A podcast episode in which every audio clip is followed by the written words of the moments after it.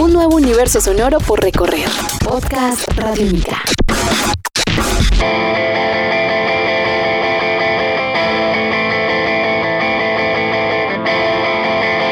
Podcast Radiónica. Alfonso Espriella es un cantante y compositor bogotano que lleva más de 15 años de carrera como solista. Tras desarrollar cuatro álbumes en estudio y varios sencillos, su trabajo como músico y productor ha sido reconocido a nivel nacional. Nación Radiónica estuvo hablando con Alfonso sobre cómo acercarse a su música, planes a nivel de videoclips, el futuro del Festival Marciano y su visión actual del movimiento rock en Colombia. Estás escuchando Podcast Radiónica.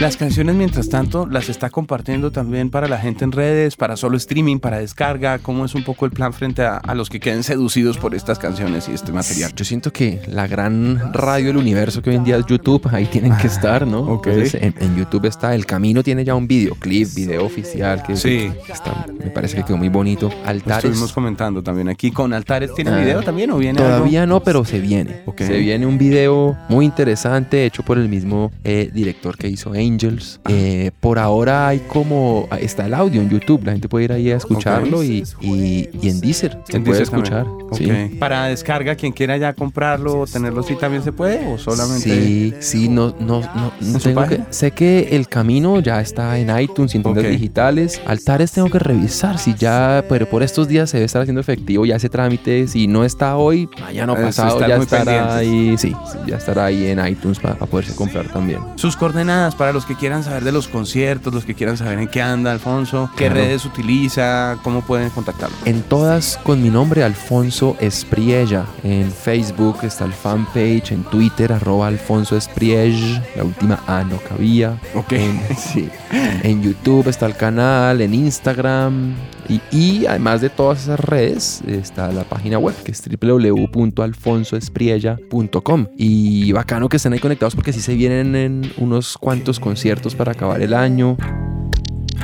¿Va a haber Festival Marciano este año? ¿Va con segunda Ay, edición Marciano? Héctor, este año no, este año ya no alcanza. No, no alcanzamos. Es que eso es mucho trabajo. Sí, sí, sí, Eso es sí, mucho claro. trabajo. Y, y- y lo, lo quiero hacer. Quiero volverme a, a- a ponerme en esas, pero es que también estoy haciendo tantas cosas a la vez. Pero yo sí quisiera que en el 2017 haya una segunda edición de Festival, Festival Marciano. Marciano. Me han preguntado eso harto por redes. ¿Qué hubo el Festival Marciano? Sí, yo, claro. ah, güey, pucha, sí, sí, pero este año ya no alcancé que reír. ¿Cómo siente usted el, eh, el entorno en estos momentos para un músico que quiera hacer eh, este tipo de sonidos contemporáneos, digamos, en nuestro país? ¿Cómo siente la situación en, en Colombia? Siento que el estándar de calidad se está elevando tremendamente en la, en la escena. En Eh, grabación, en interpretación, en, en en- bueno, creatividad. estaba en qué- pesa- pensando específicamente como en composición. con composición. Pero creo que en todo lo demás también, en, en producción, en, en originalidad de, de las, de las propuestas nuevas que están saliendo. Eh, bueno, ya aquí se me viene a la cabeza una cantidad de bandas digamos, relativamente nuevas que están tremendas y eso, claro, les sube el nivel de exigencia a todo el que quiera entrar ahí a ser parte como de una escena, a uno mismo, a mí también, hay que estar muy pilo dando lo mejor siempre para, para estar ahí como a la altura, ¿no? Entonces sí, así lo siento y, y bueno, lo bueno es que cada cual tiene su propia voz, que cada nuevo joven compositor músico que quiera entrar al ruedo de hacer música y demostrar su trabajo, tiene es que encontrar su propia voz. Entonces también lo que hace buena una propuesta, además de los estándares técnicos, es la autenticidad que tenga. Claro. Y el poder decir a su manera lo que quiera decir y si encuentra su propia manera y es original y, y suena bien, ahí habrá un espacio. Entonces eso, eso, es, eso es un factor clave, como esa búsqueda de, de cuál es mi voz, de cuál es la voz propia, de quién soy yo como músico. Eso tiene que estar siempre en la cabeza de todo nuevo músico, a la par que su destreza técnica en sus instrumentos o en su voz o, o a la hora de producir.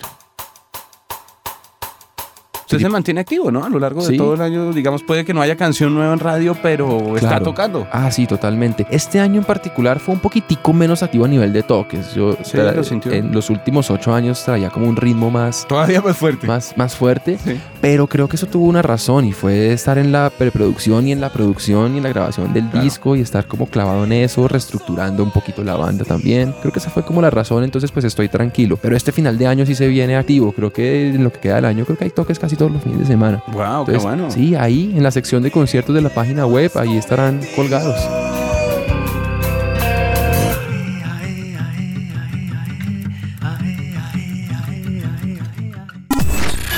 Este es un podcast Radiónica. Descárgalo en radiónica.rocks. Podcast Radiónica.